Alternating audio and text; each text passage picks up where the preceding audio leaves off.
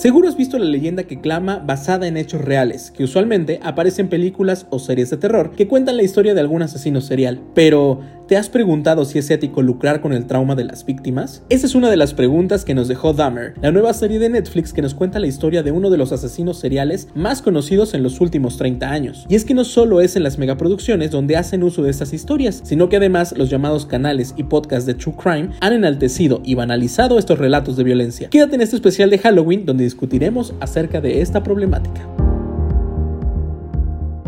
Hola, ¿cómo están? ¿Qué tal va su día? Hoy en Diversificándonos tenemos un especial por el contexto de Día de Muertos y Halloween. Nos atrae mucho el misterio, pero a veces dejamos de lado el tipo de terror que está detrás de lo que realmente se cuenta. Y es por ello que hoy queremos hablar de la exposición de series, blogs, contenidos de true crime o asesinos en serie que causan mucha polémica, el interés, pero también ha tenido una admiración y romantización escalofriante por algunas personas. Y nos referimos, claro, a la naturaleza de estos contenidos. Yo soy Tania Juárez y me acompañan. Yo soy Berenice Rosales y sí, bien dicen por ahí que más vale tenerle miedo a los vivos que a seres paranormales o a los muertos, porque sabemos que en realidad pueden causar mucho más daño del que generalmente se puede pensar y además esta admiración que a veces provocan a algunas personas es bastante turbia. Yo soy Arad Sereno y como lo dijeron mis compañeras, las producciones relacionadas a asesinos seriales y relacionadas a crímenes en general atraen a las personas. Sin embargo, es importante cuestionarnos qué tan éticas son estas producciones, qué también está la glorificación que se realiza hacia estas personas e incluso la deshumanización para convertirlos en ídolos o figuras a seguir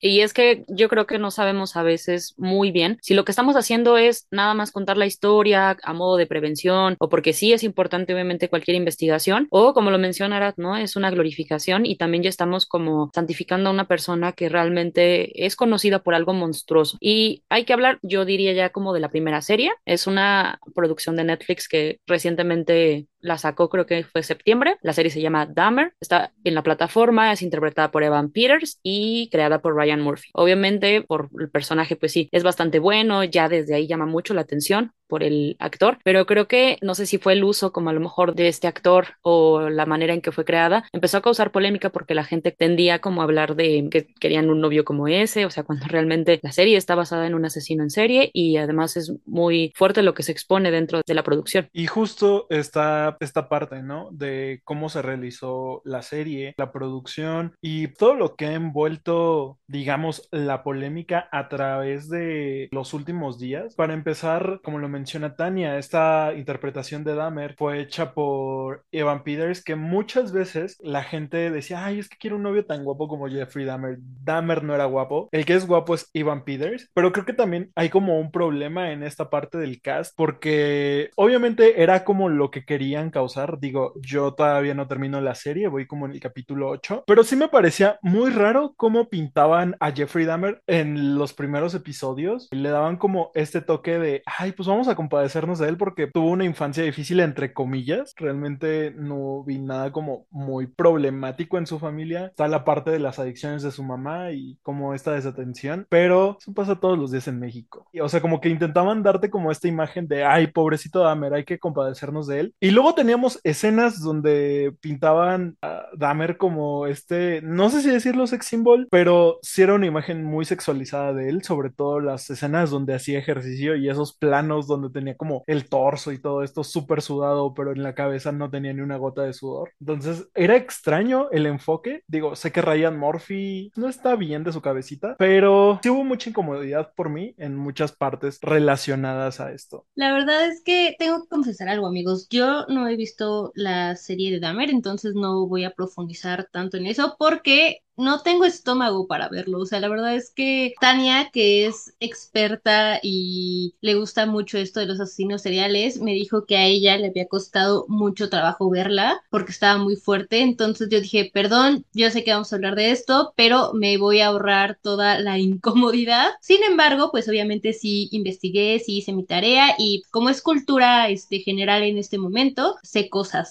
y justo leí una entrevista en la que Evan salió a pedir que por favor dejaran de romantizar a Jeffrey Dahmer porque, bueno, incluso también saben que se acerca Halloween, esto es un especial de Halloween y muchas personas pues están considerando disfrazarse de este asesino en serie que la verdad pues tampoco es ético porque no es un personaje de ficción, es una persona que hizo mucho daño a otras personas y que pues no es como para celebrarse, pero tampoco para estarlo exhibiendo ni recordando. Es como cuando pasó lo del temblor y muchas personas se estaban disfrazando de terremotos o así, cuando era algo que afectó a muchas personas en su momento, ¿no? O sea, creo que es muy inconsciente y muy poco empático. Como les dice Beren, yo sí acostumbro mucho a ver cada contenido de True Crime y y asesinos en serie. Y así yo sé lo mal que suena esto. Sin embargo, justo vi esta serie y me costó muchísimo trabajo, pero a lo mejor no tanto porque, digo, claro, hay escenas muy fuertes, pero a lo mejor por lo mismo que he visto muchas series de ese, de ese estilo, sí puedo hacer una comparación y siento que cumple con el cometido de exponer lo que realmente es un psicópata, porque yo he visto en muchas donde a lo mejor nada más es el perfil, como lo dice Sara, o sea, tipo la compasión que, que se siente porque tuvo una infancia difícil, porque a lo mejor hubo una disfunción y, y dices cosas que pasan muy seguido, claro. De hecho, sí pasa muy seguido, nada más que hay como una línea muy delgada entre tener solo depresión o tener un trastorno psicopático. Entonces, aquí se nota como muy clara la línea en la que llegas a ese tipo de cosas. Y los primeros pasos que siempre van como en torno a cuando no cuidas a, los animales, o sea, una primer vida para que lleguen ya a cometer un asesinato. Y entonces, justo lo que me incomodaba a mí es más bien cómo pasan todas estas cosas y la gente no hace nada, ¿no? O sea, creo que lejos de solo glorificar y que él es como la verdad muy inteligente y, supo manejarse para cometer más de 10 asesinatos en cierto tiempo y que no pasara nada, es como, o sea, él es el psicópata, pero también hay un Estado y está como respaldado por policías, por a lo mejor también sus vecinos, por la familia, para que todas las acciones que sí eran demasiado claras y que pues una los ve en la serie y dices, ¿cómo no se dieron cuenta? Realmente pues así es como ocurre, ¿no? Así es como pasan estos casos que de repente un psicópata ya mató 30 y, y ¿dónde estaba la policía? Entonces, eso es lo incómodo de esta serie, que están pasando cosas muy fuertes y expone realmente cuál es la parte de la policía que no hace nada y que la gente también también no se mete y a veces por no meterse siguen ocurriendo estos asesinatos. También es importante tomar el contexto histórico. Fue hace 30 años, más o menos, y pues obviamente la policía siempre ha tenido como estos issues raciales porque se toca mucho el tema. Eso es algo que le puedo dar a la serie, que lo tocó bastante bien el tema racial, que sí fue un factor determinante en los casos de Jeffrey Dahmer. Y algo también importante a mencionar es lo que dijo Beren. O sea, ¿qué necesitamos para ser sensibles? Porque había gente quejándose de que no se iban a vender disfraces de Jeffrey Dahmer y empezaron a llamar a la gente generación de cristal, como siempre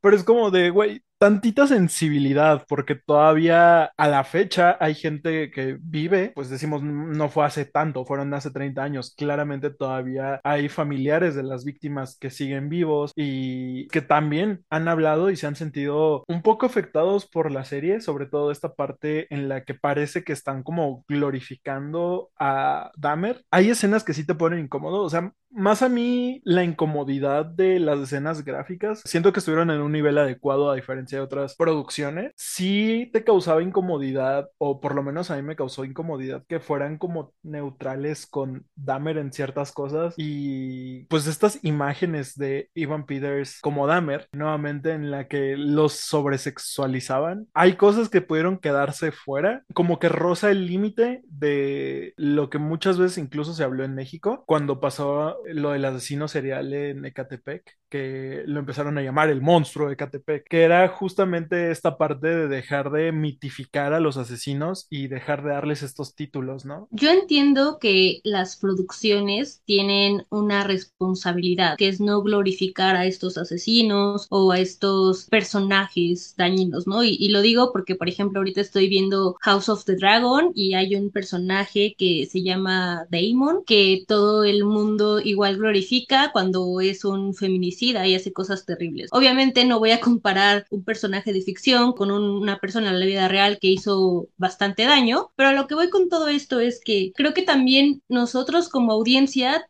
tendríamos que ser críticos, decir hasta dónde, no porque estén glorificando a un personaje o a una persona que en la vida real hizo mucho daño, seguir ese juego, ¿sabes? O sea, ser críticos y decir, ¿sabes qué? Jeffrey Dahmer fue un asesino en serie y no tendría por qué querer disfrazarme o por qué querer tener un novio que mató a muchas personas. Entonces, creo que también como espectador deberíamos de ser críticos y no simplemente dejarnos llevar por eso, porque al final de cuentas, obviamente las producciones lo que quieren es vender y quieren causar morbo. Y digo, no debería ser así, no es ético, pero lo hacen por eso, porque quieren ganar dinero. Pero entonces, ¿en dónde queda nuestro criterio, nuestra inteligencia, nuestro razonamiento y nuestra empatía? Sí, a mí, a mí me pareció algo diferente, tal vez porque me pegó mucho ver justo cómo afectan a la comunidad. O sea, es muy claro, como dices, la época, el contexto. Ahorita, por ejemplo, en México hablamos de que ya en todo el estado matrimonio igualitario y entonces hay avance, como podríamos decir, un avance en derechos la época es distinta, pero no deja de existir un poco todavía la discriminación y cosas que hemos también hablado ya en estos programas, ¿no? Digo, sí, es otro contexto, pero devela mucho del por qué hay ineficiencias en el Estado. Estamos hablando de Estados Unidos, pero a mí me suena mucho a México, ¿no? Y me vinieron como a la mente muchos casos y muchas cosas que siguen ocurriendo acá en 2022 y que tienen los mismos componentes. Estas personas actúan con impunidad, pero obviamente no tenía tanta inteligencia ni la manera de, de manipular estos casos. O sea, realmente justo hubo una vecina que ella escuchaba todo, que estuvo hablando la policía ya fue muy insistente y la policía la tomó de loca, ¿no? Como que buscara terapia u otra cosa porque la señora a lo mejor estaba exagerando con los ruidos cuando ella realmente estaba escuchando cada asesinato y prácticamente fue un testigo por vivir al lado de Jeffrey Dahmer. Entonces, aquí hay una cosa como una ineficacia con la policía. Luego, recuerdo mucho que hubo un caso que fue una primera acusación por abuso sexual a menores, llega a tener como el juicio y en el juicio el juez decide que, claro, es una interpretación que hacen en la serie, pero es muy similar a lo que realmente hubiera ocurrido ¿no? Que es como, ok, no creo que haya pasado nada porque usted es un buen hombre, entonces le da la libertad condicional. Vemos que justo ya había tenido, a lo mejor pudo haber tenido una aprehensión en ese momento, si hubieran evitado muchas muertes, pero por una cuestión de racismo no se logró, porque justo la familia que acusó eran migrantes, se les pusieron muchos impedimentos en el momento de que ellos denuncian porque querían como un traductor, se las hicieron muy difíciles, pese al dolor que estaban viviendo, y entonces vemos que la ineficacia va más allá que solo tener a una persona con un trastorno psicopático. Y justo en la serie también mencionan esto. Otro episodio recuerdo que drogó a un chico negro y él fue a hacer su denuncia y esto fue después de la acusación de abuso sexual. Y digo, igual es la interpretación de la serie, pero ¿cómo lo dicen? Le van a creer al hombre blanco que tiene historial criminal que al hombre negro que pues básicamente no tiene ningún récord en su historial. Y desde esa escena del juez pues como que se notaba mucho esta parte de las negligencias que hubo por incluso su tono de piel y hasta lo remarcan en otro episodio. Mencionan que él, a pesar de que en los interrogatorios se supone que él decía que no tenía como un patrón, ahí mismo el policía se lo remarca y le dice, pues es que sí tenías un patrón, tú ibas a los barrios o a los lugares que frecuentaban hombres negros, morenos y de otras razas, porque sabía que la policía no iba a hacer tanto escándalo si uno de estos hombres desaparecía. Y fue algo que remarcaron como muchísimo en la serie, incluso desde la parte donde él vive en un edificio de personas afrodescendientes. Exacto, creo que desde ahí, por eso yo les digo, creo que fue muy adecuada en cómo lo expone y entiendo que volver a hacer que la familia, que los sobrevivientes o a lo mejor los familiares de, las víctimas revivan esto a través de una serie, que porque pues sí, claro, muchas personas están como emocionadas o, muy interesadas con esta historia y es muy complejo el, entender que o bien lo exponemos o dejamos este caso en paz porque también es un respeto hacia los familiares, pero sí da el clavo a lo que pasa. Dices, a lo mejor es un enfermo mental, pero entonces, ¿de qué manera si elige? Porque sí fue muy sabio, ¿no? En, en decidir a una comunidad de la cual no le van a hacer caso y poder actuar impunemente. Entonces, vemos también que en muchos asesinos es muy claro, ¿no? A ellos en otros casos no se les llaman a lo mejor seriales, en México, por ejemplo, pero la mayoría es como, ah, mató 30 mujeres, es un feminicida. Y tienen como las mismas claves, justo quién sería una víctima. En esta serie, por ejemplo, lo que me gusta y por eso lo considero muy adecuado es que sí encuentras muy bien cómo él las elige. Personas que van a ser de la comunidad homosexual, que en ese tiempo, como lo comentábamos, pues era más difícil denunciar. Hay un caso también que se hizo también en una cinta de John Wayne Gacy. Él también era homosexual y a todas sus víctimas mencionaban los sobrevivientes que no pudieron denunciar y justo no pudieron frenar el caso a tiempo porque cuando llegaban a la policía desestimaban los casos por pertenecer a la comunidad. Entonces había como un poquito de miedo a que hubiera una discriminación y que ellos sufrieran una revictimización después de lo que habían vivido y aunque hubieran sobrevivido ante un asesino. Y entonces los casos se quedaron sin testificar y muchos de ellos quedaron de manera impune. Se representa y ese caso que es muy conocido. Entonces vemos que eso de las víctimas es muy claro, no es nada más que tengan el trastorno mental, sino que también saben bastante bien a quién llegar. Es como un tema de discusión y esta parte de cómo contar estas historias sin caer en revictimización, sin caer en glorificación sobre todo y cómo hacerlo de una forma ética y que no afecte a los sobrevivientes. Recuerdo que hace unos días, antes de grabar este episodio, salió como un comunicado de Lionel Dahmer, el papá de Jeffrey Dahmer, en el cual expone que él nunca fue consultado sobre la producción de la serie para justo que contaran esta historia y él habla de esta banalización que básicamente Netflix hizo y creo que no ha sido la única persona. Realmente hay bastantes personas que se han quejado en contra de las interpretaciones que se hicieron por parte de la producción de Netflix, incluso que estas historias se hicieran sin consultarlos a ellos. Incluso por ahí había un artículo, me parece que es en el New York Times, sobre las familias y los amigos de estas víctimas, pues hablando justo del problema que para ellos es que se haga una superproducción con historias que ellos vivieron de cerca y que no hubo como este acercamiento hacia ellos para saber cuál hubiera sido la forma más adecuada de tocarlos. Insisto en que yo no he visto la serie, sin embargo, pues he leído todos estos artículos que mencionan mis compañeros y creo que lo que trató de hacer Netflix fue volver más profundo, entre comillas, a esta persona que en realidad termina siendo un personaje,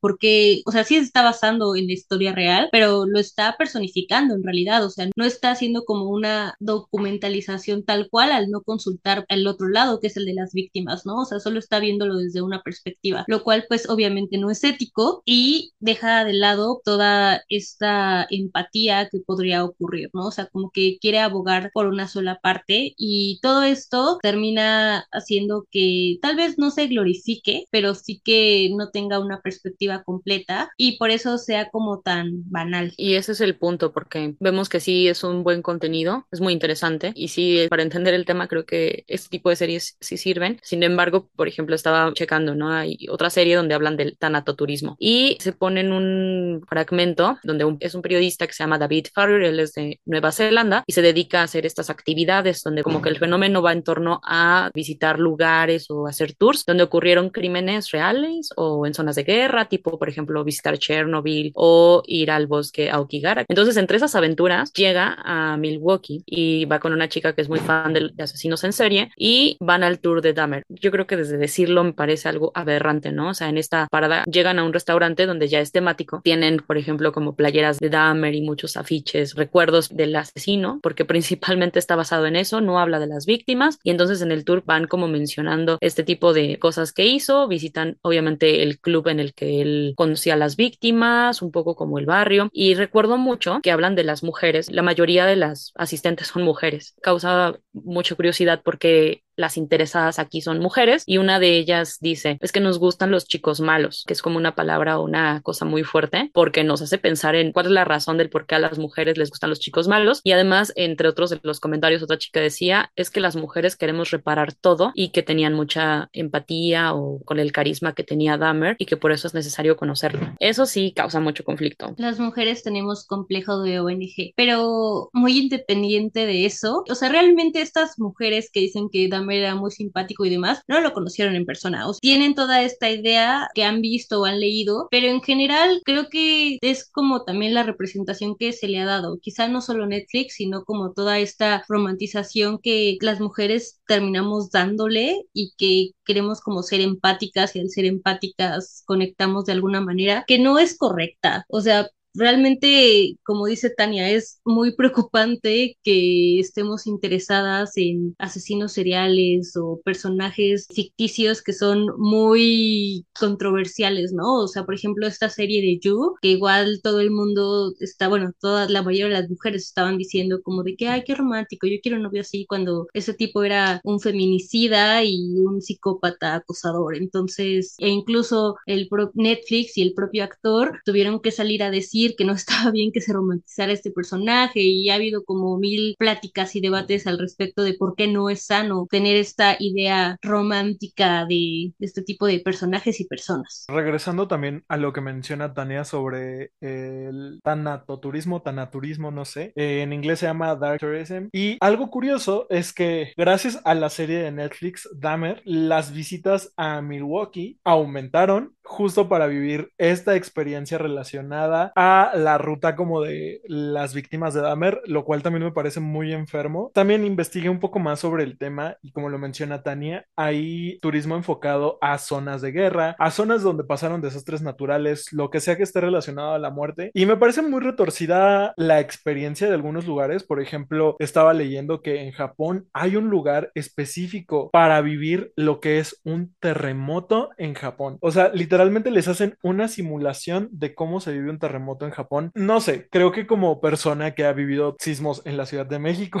no es algo que yo haría y la verdad es que sí juzgo a la gente que toma ese tipo de experiencias porque, Dios, creo que si es una experiencia traumática. Cualquier persona que haya vivido en la Ciudad de México en los últimos cinco años podrá decírselo. Sí, como dices, es algo traumático y obviamente si ya tienes el trauma ya no, no buscarás una experiencia de ese tipo, la verdad, no. Pero las personas que sí lo buscan, o sea, sí tiene como mucho que ver con, ni siquiera es como que esté esto determinado así, tipo como un trastorno, pero sí se ha estudiado y ha sido denominado como hibristofilia. Se le llama a las mujeres que se sienten atraídas sexualmente por criminales. Porque sí, así como lo escuchan, que es muy lógico porque te fijarías en una persona que te va a hacer daño, pues sí, es muy común. Digo, están las mujeres, por supuesto, que han andado con, o sea, tipo los chicos malos, pero con mucha frecuencia muchos de estos asesinos que sí conocemos, como dicen, por glorificación, o sea, los nombres ya tipo Jeffrey Dahmer, Ted Bundy, Charles Manson, muchas mujeres mientras ellos estuvieron en la cárcel les escribían cartas, se casaron con algunas personas. Entonces, ante todo esto, el psicólogo y sexólogo John Money acuña este término, este fue como en los años 50 porque desde ese tiempo se les hizo muy extraño que esto ocurriera y empiezan a buscar como la relación entre eso, ¿no? Entre qué pasa con estas mujeres y por qué se fijan en este tipo de personas. Regularmente, según esto, porque también hay otro libro que se llama Mujeres que aman a hombres que matan. Me parece que es algo así, si no ahorita les busco bien el nombre, pero este libro está escrito por una psicóloga que se llama Sheila Isenberg y ella entrevistó a 30 mujeres que padecen hibristofilia, que estuvieron casadas o fueron novias de asesinos en serie. O sea, justo el romance comenzó cuando ellos ya estaban en la cárcel. Y lo que encontró en común es que la mayoría de ellas tenían un historial muy fuerte de abusos, de relaciones violentas y por supuesto en la familia el padre o a lo mejor la historia familiar era muy muy fuerte eh,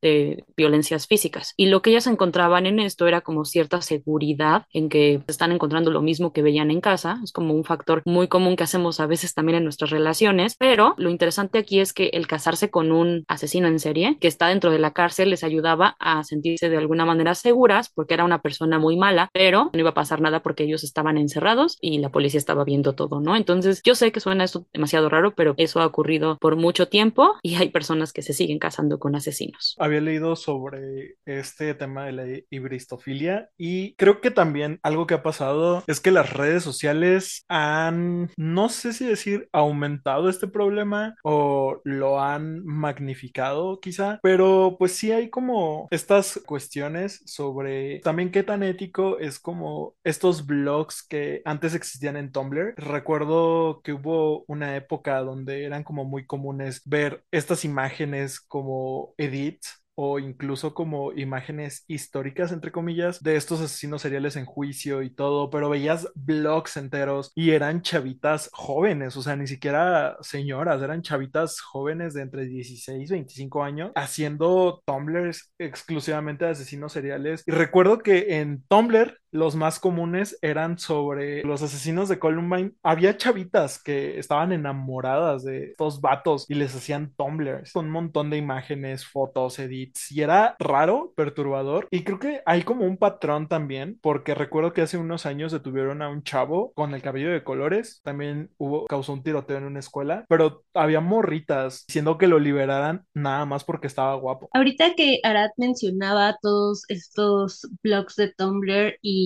demás, en Wattpad también hay muchos fanfics sobre asesinos seriales que quizá no solo son sobre estos que todos conocemos, que Jeffrey Dahmer, Ted Bundy o Charles Manson, sino algunos otros que son simplemente creados, pero está muy cañón porque justo romantizan, por ejemplo, algún tiroteo escolar y termina el protagonista, que es un asesino serial o así, enamorándose de una chica, ¿no? Y que todos estos asesinatos los hicieron por amor, lo cual, pues la verdad está muy turbio. Ahora que Tania mencionó esto de las chicas que se enamoran, o bueno, más bien las mujeres que se enamoran de asesinos seriales, quizá tenga que ver por ahí este tipo de fantasías. De hecho, sí, dicen que es prácticamente una fantasía. Hay diferentes tipos, ¿no? Obviamente las mujeres que por esta cuestión como de que tienen un historial a lo mejor de abusos y que sería un lugar seguro estar con una persona, pues sí, muy similar, ya sea a sus antiguas parejas o a sus padres, y entonces lo buscan. Pero también hay, están el tipo de mujeres que por cierta fama lo buscan, es una especie de fantasía. El caso creo que fue con Charles Mans, me parece, que la chica ya tenía 26 años y ella decidió ir a visitarlo y enamorarlo. Se iban a casar y Charles Manson la rechazó cuando se enteró que ella lo único que quería era si ella que hasta que se muriera, ella iba a conservar el cuerpo para, digamos, como hacer este tipo de tours, vender prácticamente eso. Entonces, digo, hay diferentes tipos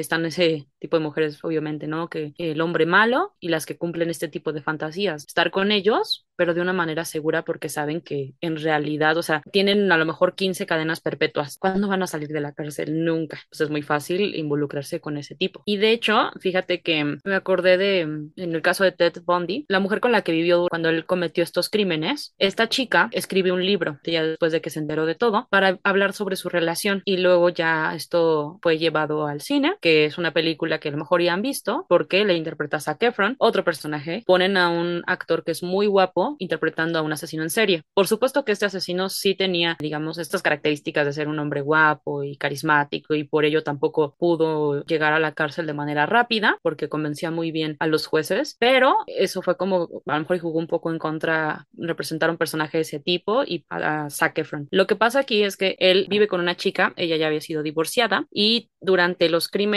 que comete estuvo con ella. Entonces es interesante que ella describe esta historia después para dar a conocer lo que es vivir con un asesino, que realmente a ella la trataba pues, como una reina, la trataba súper bien, trataba muy bien a su hija y que además menciona ella que fue muy impactante saber los crímenes que había cometido y de todo lo que era capaz y aún así ella había dejado pues que muchas veces él cuidara a su hija. Entonces esto se expone en una película, la película extremadamente malvado y perverso y es interpretada por Zac Efron. En esto vemos obviamente que pues sí es como un hombre del cual cualquiera se podría enamorar y ahí viene la romantización, pero que además creo que ni siquiera es tanto que la película sea o busque romantizar al personaje, sino que Ted Bundy como tal, si lo vemos como un personaje, ya tenía ese carisma y toda esta fama para poder enamorar a muchas mujeres. Ella es quien denuncia a Ted Bundy porque había escuchado sobre estos crímenes y que ocurrieron muy cerca de donde ella vivía. Encontró pruebas que podrían incriminarlo y ella los lleva a la policía porque sí se dio cuenta al final de con qué tipo estaba viviendo. Entonces prácticamente es la historia de cómo es vivir con un asesino y que sí, dentro de, la historia, muchas veces el asesino pues no va a tener a su víctima principal como su pareja. En este caso sabemos que Ted Bundy era una persona carismática y justo era parte de su modus operandi. Sin embargo, creo que también hay como cierta culpa en las plataformas cuando se romantiza a estos hechos, como lo que les mencionaba hace un momento. Sabemos que Dahmer no era exactamente atractivo, sin embargo, Evan Peters sí lo es. Y gran parte de estos personajes de asesinos seriales que hemos visto a lo largo del tiempo, incluso criminales en general, son interpretados por actores guapos. O sea, creo que aquí también hay como cierta culpa en las productoras porque ellos son conscientes de que le están haciendo como un lavado de cara a sus personajes. Y los están haciendo hegemónicos. Pero igual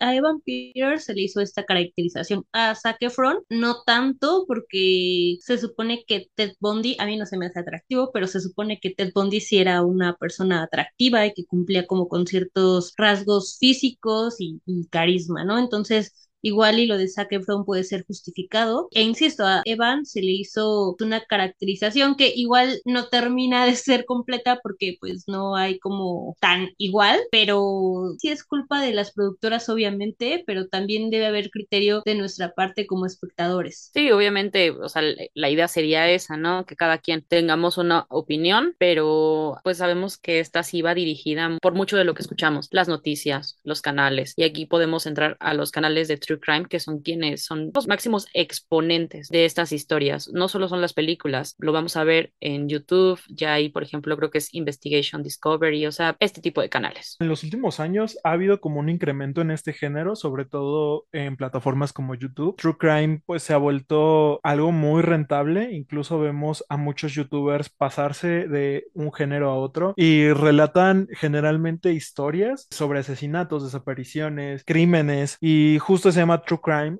porque son crímenes reales, que muchas veces son crímenes que pues ya pasaron, o sea, o son muy conocidos. Sin embargo, también hay ocasiones donde hablan de crímenes que están aconteciendo actualmente, investigaciones que aún siguen realizándose y en la que obviamente todavía hay víctimas existentes y familiares de estas víctimas. Entra como esta moralidad de si es prudente hablar de eso en estos momentos, porque una de las críticas más comunes que se hace al true crime es justo como la banalización de este formato, ya que vemos que generalmente son mujeres maquillándose quienes están hablando de estos hechos, mujeres y hombres que también están haciendo como estos mukbang, que es básicamente comer, mientras están platicando de esto. Entonces, no sé, si yo fuera familiar de alguna víctima, lo que menos querría sería escuchar de cómo desmembraron a mi familiar mientras una sujeta se está haciendo cat eyes o mientras un vato se está comiendo una sopita.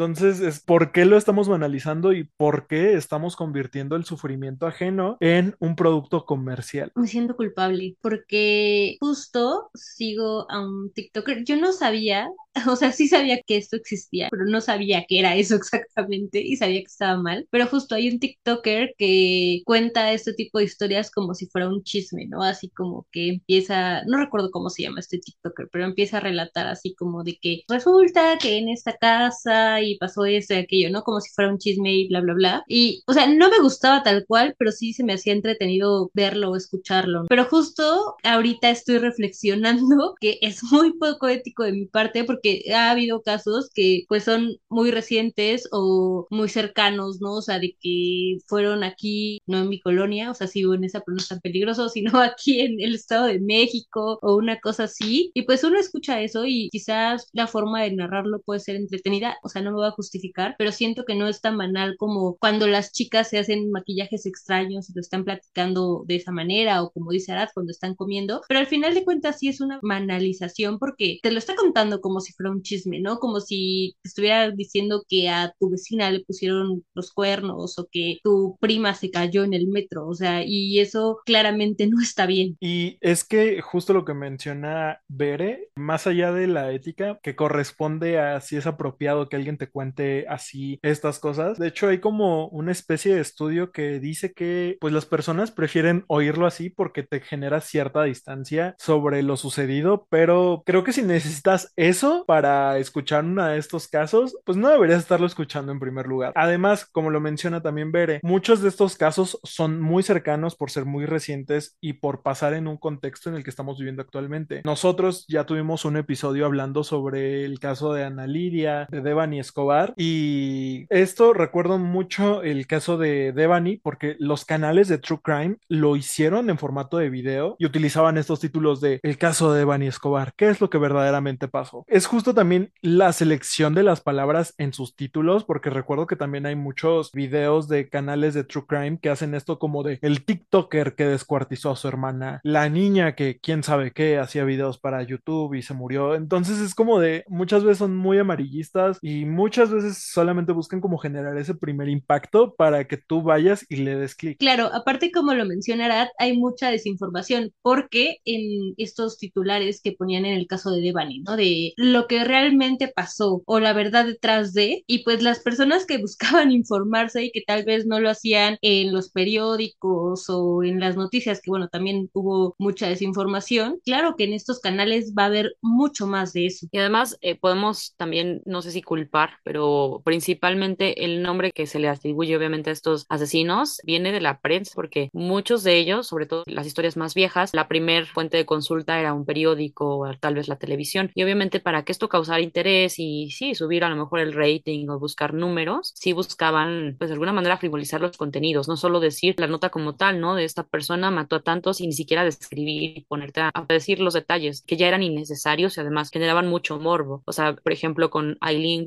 Estaba viendo, tengo unas revistas de, de asesinos en serie y en una de ellas justo le ponían como cazadora de hombres. Es horrible, que obviamente si ya buscas la historia de lo que pasó con ella, que obviamente podríamos a lo mejor sentir empatía porque ella sufrió violaciones y a partir de eso obviamente buscaba como que enjuiciar a diferentes hombres. Siempre compartían las mismas características y podría ser un poco como de para aceptar lo que había hecho, pero pues no nos podemos comprar esa idea y el titular ya parecía además del morbo, siento que justifica mucho de lo que hacía. O este, o sea, Jeffrey Dahmer, el carnicero de Milwaukee. Ya es un caso tan fuerte como para ponerle un nombre de ese tipo. También vi un documental de la misma de Eileen Wuornos que decía La damisela de la muerte. Y esto obviamente están en canales, están en YouTube, los encuentras en cualquier lugar y está expuesto, la verdad que sí, sin censura, ¿no? Entonces podemos encontrar ese tipo de cosas y los mismos titulares ya nos van indicando que tal vez, pues sí, el asesino, creo que lo decías al principio, era como que estamos mitificando al asesino, lejos de solo nombrar que algo estuvo tan mal y que podríamos hacer algo como sociedad, más que nada exigir, ¿no? Yo siento que como estos casos nos deberían de dejar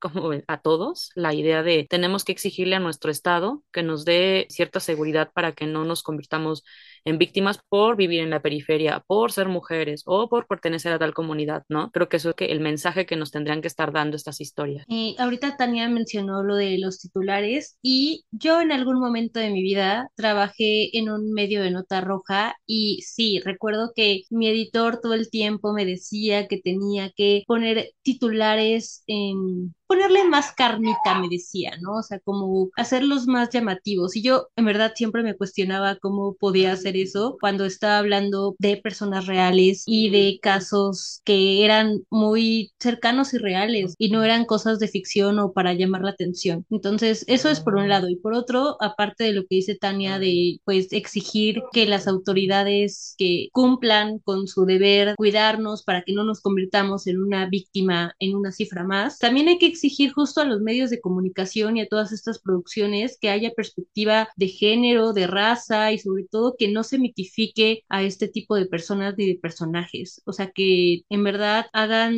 el papel de hablar sobre la víctima y de tener este respeto y empatía y no solo dar como este lado de el asesino en serie o simplemente el asesino, ¿no? Ya ni siquiera el asesino en serie, solo el asesino, ¿no? Porque hay muchos muchas veces que no son asesinos en serie que hicieron un solo asesinato y aún así se mitifica o se glorifica solo por ciertas características físicas o de comportamiento. Algo importante mencionar es que el true crime puede tener dos efectos. Uno de ellos es como regresar el foco a ciertas historias que habían sido olvidadas incluso hasta por la policía y esto podría, ah, digamos, descongelar el caso, pero en otra parte que incluso es lo que más se le ha criticado al género, es que cuando son hechos actuales, puede entorpecer investigaciones criminales porque pues no solamente los youtubers sino sus fans se creen detectives y empiezan a indagar en el caso y pueden generar pistas falsas o conclusiones no tan acertadas. Y esto entorpece el trabajo de la policía ciertamente porque pues incluso hay gente que ha llegado a alterar escenas del crimen por culpa de haber escuchado un, eh, un episodio de un podcast de True Crime o haber visto un video en YouTube o incluso leer un blog. Y recuerdo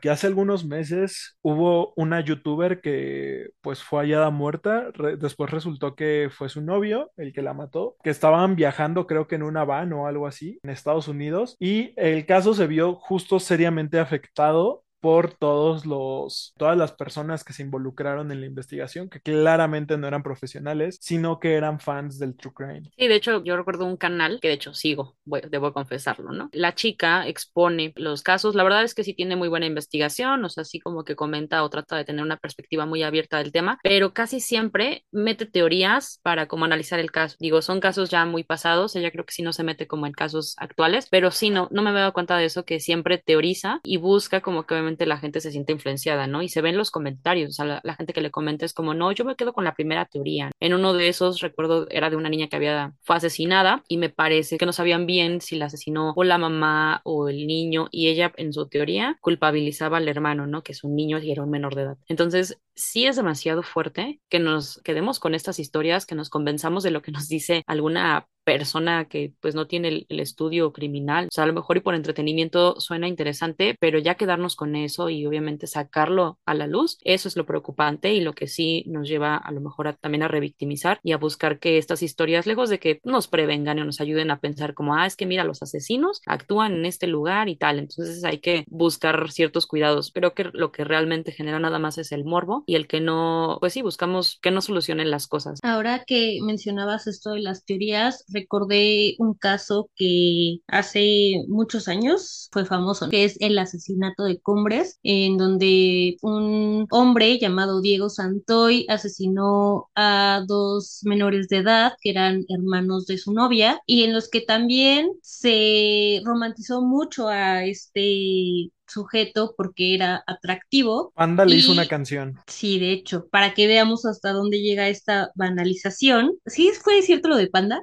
¿O me estás choreando? O sea, ahorita me agarró en... Bueno, voy a investigar sobre eso porque no lo sabía. Panda tiene una canción sobre el caso del asesinato de Cumbres. Wow. Historia 100% verídica. La voy a buscar porque la verdad no sabía. Pero bueno, el caso es que justo se romantizó a este chico, a Diego Santoy, al punto en el que, justo como menciona Tania, se hacían teorías en las que se culpabilizaba a la chica, ¿no? Que yo sé que los casos de investigación en México son muy horribles estos procesos y todos. O sea, no podemos simplemente culpar a una persona porque nos agrada a otra. Y ahí era lo que sucedía. O sea, en realidad querían incriminarla a ella, o sea, se hacían muchas teorías en internet sobre cómo ella también había sido partícipe y no había sido una víctima y se quería como a él glorificarlo y decir que en realidad ella fue como la asesina intelectual y él solo siguió órdenes. Aquí todos estamos de acuerdo que fueron los dos. Lo siento, no hay otra. Pero ya que lo menciona Bere, también está como esta tónica que se le daba también a este caso. Y es que resulta que la mamá de ella era astróloga. Entonces, por alguna razón, a los canales de conspiraciones de YouTube, a los medios que pasaban programas de fantasmas, decían que todo había sido parte de un ritual satánico y que su mamá los había ofrecido. Y también, ese es como otro punto. ¿Por qué queremos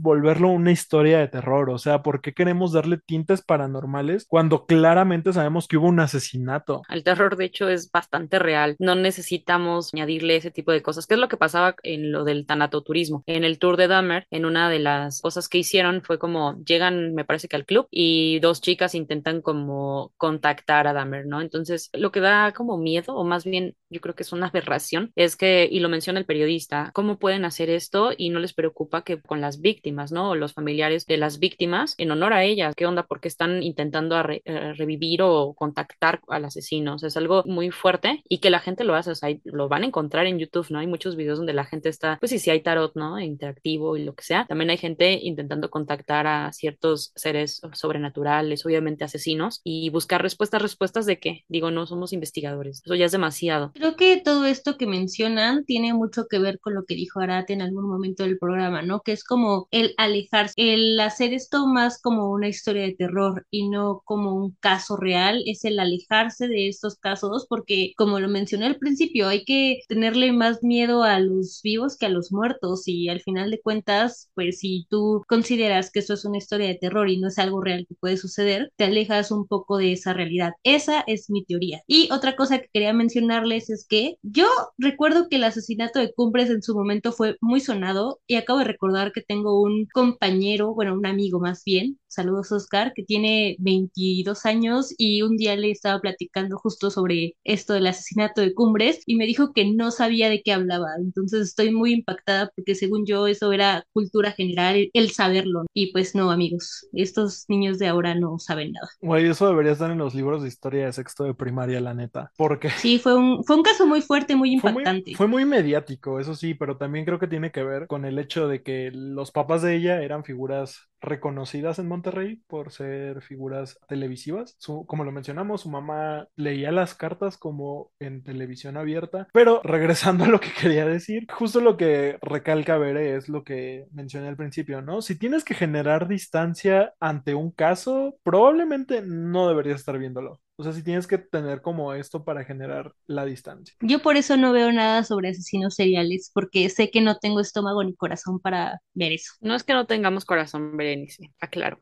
Pero sí te entiendo que obviamente es un contenido muy fuerte y que también llega a generar ciertos miedos. A mí me, me pasó eso con lo de Dahmer. La verdad es que pasando, sí, yo creo que no pasé ni del primer capítulo y, y soñé horrible. O sea, sí tuve como cosas ahí derivadas de, de haber visto esa serie, ¿no? Y yo les quiero recomendar una película que también me parece muy interesante. Esta película fue dirigida por Patty Jenkins, se llama Monster y es interpretada por Charlize Theron, basada en la asesina en serie Eileen Wuornos. La historia, la verdad es que yo creo que cumple con esta parte de no glorificar. Esa es mi opinión. Por supuesto, ustedes nos dirán si sí va o no va, pero yo lo digo porque he visto muchos documentales donde creo que el documental busca más la compasión, ¿no? O sea, vi uno donde a lo mejor a la asesina llegas a tener la compasión del por qué cometió estos asesinatos y la película es más clara sobre que es una asesina y que hay una inacción igual de las autoridades que permite hacer eso y que está mal, ¿no? Entonces, eso me, me interesó y se las quiero recomendar. Yo les quiero recomendar que no glorifiquen a los asesinos seriales solo porque en el cine o en las series los interprete algún actor guapo. En verdad, tengamos criterio y separemos, ahora sí que separemos al actor del personaje que está interpretando. Una cosa es que les guste Evan Peters o Zac Efron y otra que quieran que su novio sea un asesino serial. Yo no tengo una recomendación de contenido como tal, solamente les recomiendo que si quieren ver una serie de televisión, pues vean High School Musical de Musical de Series. Y si quieren saber sobre asesinos seriales, pues estoy en criminología. O sea, la neta, es como mi recomendación. Como dice Bere, creo que lo importante es el criterio que tenemos al ver este contenido, saber que lo que estamos viendo es una historia real y que hay víctimas reales, que no es nada más una historia de terror, es algo que pasó. Y ya escucharon a mis compañeros. Este episodio ha terminado. Agradecemos que se hayan unido a nuestra conversación. Recuerden seguirnos en redes sociales. A nosotros nos encuentran como arroba tu podcast bajo y en Spotify, YouTube, Google Podcast como Diversificándonos Podcast. A mí me encuentran como Tania Juárez Mora. Yo soy Berenice Rosales y me encuentran en Twitter como Berenice con Z. Yo soy Arat Sereno y a mí me encuentran en todas las redes sociales como My Life as Arat. Todas las redes sociales son Twitter, Instagram y TikTok. Hasta la próxima.